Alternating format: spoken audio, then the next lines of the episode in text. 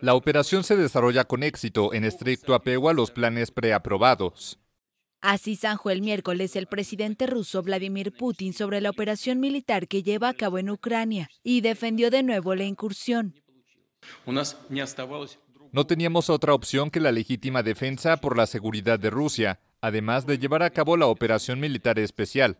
Sin duda, todos los objetivos propuestos se lograrán. Garantizaremos de forma fiable la seguridad de Rusia y de nuestro pueblo, y no permitiremos que Ucrania sirva de trampolín para acciones agresivas contra Rusia.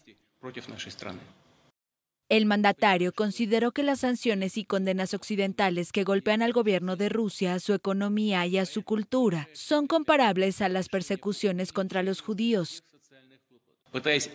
Tratando de cancelar a Rusia, Occidente se quitó la máscara de civismo y comenzó a actuar de manera beligerante demostrando su verdadera naturaleza. Podría haber una comparación con los pogromos antisemitas de nazis llevados a cabo en Alemania en los años 30 del siglo pasado.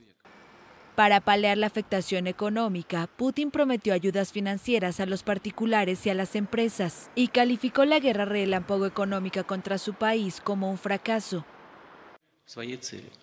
Y hay un objetivo, la destrucción de Rusia, pero cualquier pueblo, y más aún el pueblo ruso, siempre podrá distinguir a los verdaderos patriotas de la escoria y los traidores.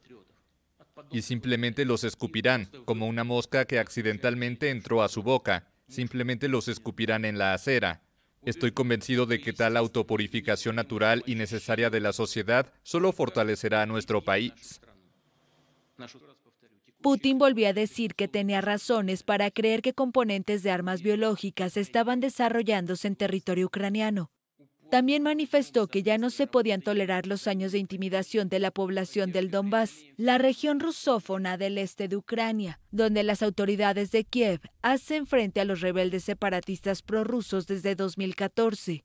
Según Putin, el inicio de una ofensiva ucraniana contra el Donbass y Crimea, territorio que Moscú se anexiona en 2014, era cuestión de tiempo.